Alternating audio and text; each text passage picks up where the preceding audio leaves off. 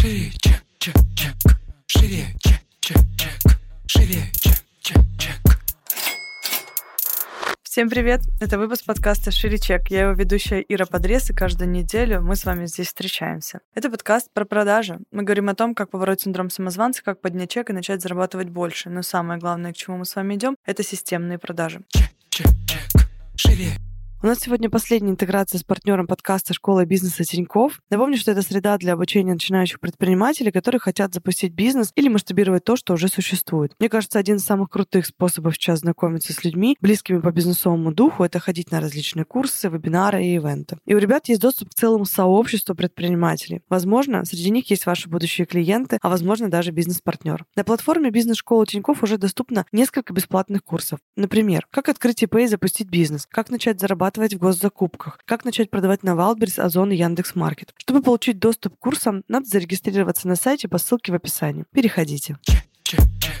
Шире, Сегодняшний выпуск будет таким необычным. Он будет про ошибки, про наши ошибки в последнее время. Лучше же учиться на чужих, чем на своих. Я выписала специально три, прям максимально свежих, о которых я рефлексирую сейчас, да, смотрю, почему это было допущено, что было не так, как это можно исправить и так далее. Первая из них, идея была классная изначально, но она была неправильно реализована. Сейчас расскажу про что. У нас, когда заканчивается, закан, закончился, первый раз мы это делали, закончился, собственно, поток сейчас программы «Легко и дорого», мы дали ребятам, у нас очень теплый поток прошел, мы им дали сертификат для друга. Ну и как бы в своей голове мы подразумеваем сертификат для друга для одного, да, то есть, ну, а, соответственно, если предприниматель закончил, у него есть друг, которому актуальна тоже работа с чеком, с продажами и так далее, он ему даст, и он, соответственно, придет. Там есть ограничения по времени и так далее. Но мы не учли, что мы не дали инструкцию к нему. И поэтому я увидела несколько репостов этого сертификата в сторис. То есть люди выложили в сторис, говорят, эгеге, ребята, кому надо, типа, обращайтесь, я, значит, его дам. И это не ок, потому что это, конечно же, снижает ценность э, нашей программы, потому что мы не даем скидочных никаких предложений и так далее, а выглядит это именно так. То есть мы изначально подразумевали это как партнерскую программу, которая у нас, собственно, и работает. То есть когда человек рекомендует кому-то из своих там, друзей, знакомых и так далее, к нам человек приходит учиться, мы потом как партнера да, человека отмечаем. И мы рассчитывали, что это будет примерно так же. Но история про то, что мы рассчитывали в нашей голове, и то, что как это было,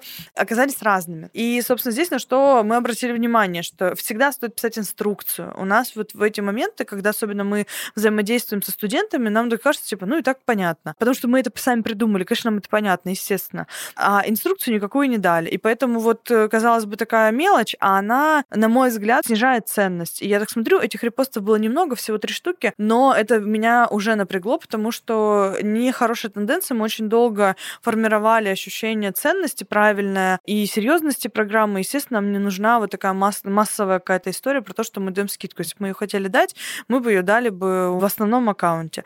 А так это получилось немножко кривовато. Вот, взяли себе на будущее. Вторая ошибка, которую даже не ошибка, знаете, это такой очень большой, неверно выстроенный процесс. Ну, в целом, да, можно назвать тоже ошибочным. Мы сейчас увидели не автономность маркетингового отдела. Что я имею в виду? Когда э, я в аккаунте присутствую регулярно, постоянно, и маркетинг работает в остальных наших социальных сетях, как бы в совокупности вместе со мной, кажется, что офигенно везде все работает. Но как только я вывалилась по личным причинам из аккаунта, и я туда прихожу там раз в несколько дней, у меня ну, там нет сил и желания да, появляться там чаще. Мы увидели как раз-таки, что маркетинг у нас самостоятельно не работает именно на ту эффективность, которая нам нужна регулярно, да, что немаловажно, без меня. И это заставило сейчас нас сильно задуматься, и мы будем э, перекраивать как-то сильно тоже процессы. Не могу сказать, типа, как именно мы будем перекраивать, потому что мы будем, я думаю, тестировать сейчас много гипотез, в том числе однонаправленность каналов, да, под какие-то продукты. И будем смотреть, как мы можем сделать автономные воронки без вообще ссылок, потому что у нас раньше было так, что рассылки любые, да, и вот какая-то история с прогревом внутренним, он всегда так или иначе перекрегался с внешним. И оно вроде идет само, да, но я все равно выступаю триггером. И когда этот триггер ушел, а он довольно весомый, как мы поняли, из э, реакции людей на то, когда я появляюсь и за, как идут заявки, и тогда, когда я ухожу, как идут заявки, соответственно, нам сейчас нужно сделать так, чтобы у нас каналы отдельные социальные социальных наших сетей, они могли генерить, если не тот же объем трафика, да, то хотя бы какой-то сопоставимый по тому, что нам нужно, чтобы мы закрывали финансовые цели ежемесячно. Это вот ближайшая такая масштабная работа. Я думаю, что, э, блин, ну полгода, дай бог, что-то толковое мы с этого соберем, вот без привязки, опять же, ко мне. А то, может быть, наверное, и там год на это уйдет, но неприятное такое болезненное, на самом деле, ощущение, но важно, потому что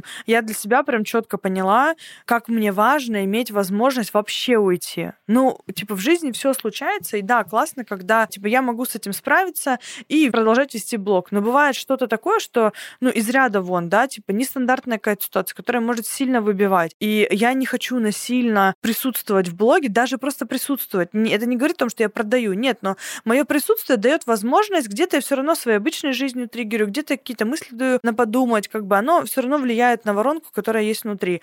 А что если меня вообще нету там? И я вот поняла, что мне хотелось бы таких периодов в жизни, когда я вообще ушла, не знаю, там на два, на три месяца. И при этом это реально не повлияло на внутренние процессы как-то глобально. То есть да, есть снижение конверсии, но не глобально. Поэтому сейчас здесь предстоит очень большая работа. Вы посмотрите у себя вообще, как работает отдельно маркетинг. Если у вас есть привязка к личному бренду, работает ли он без личного бренда и какую конверсию он там дает, устраивает ли она вас. Потому что страшный сон для многих экспертов, да, это уйти из блога, потому что все продажи встанут. И это может быть сон наяву. У нас, конечно, не в ноль мы там не падаем, но в любом случае это неприятное падение. У нас прям ощутимое падение выручки, и хочется, чтобы оно было не таким. Мы уж как бы привыкли-то к суммам побольше. Третья ошибка, которую тоже я отследила за последние полтора месяца, опять же, у меня сейчас вот эм, такой сложный кризисный период. Я делаю действия и только после понимаю, что из них было не ок, потому что в моменте не хватает психических сил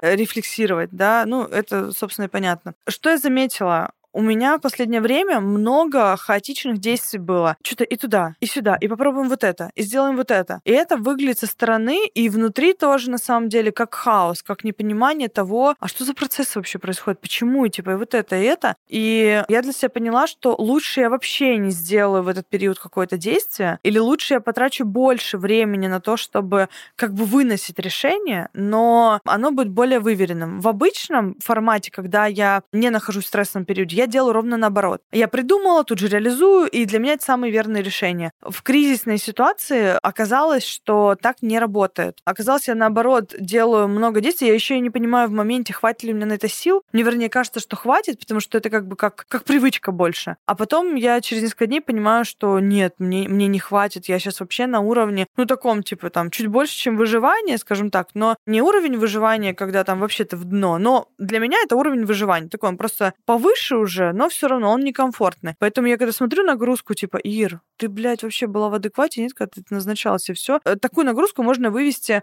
было с трудом в нормальной ситуации, но в нынешней ситуации это прям слишком трудно. Поэтому посмотрите тоже на момент, как у вас это получается, да. У меня вот ровно обратная зависимость, хотя, казалось бы, типа, быстро принятые решения для меня всегда были очень верными. Но сейчас это оказывается не так, поэтому я для себя приняла такую стратегию внутреннюю, что лучше чуть-чуть дольше, лучше чуть-чуть я простое возьму, чем будет больше хаоса. Вот три основные ошибки. Если у вас есть какие-то вопросы относительно бизнеса, и вы слушаете этот подкаст сейчас в аудио, вам нужно перейти на YouTube и задать в комментариях на YouTube, потому что там я смогу прочитать и вам зайти ответить. Просто интересно подискутировать. Возможно, мы вытащим какие-то из ваших комментариев темы для выпусков, потому что хочется и про бизнес рассказывать тоже больше, потому что у нас много выпусков таких, знаете, мягких, скажем так, про навыки, про мышление, про какие-то такие эмоциональные особенности. Про бизнес тоже хочется рассказывать, но непонятно, какого уровня здесь аудитория у меня, потому что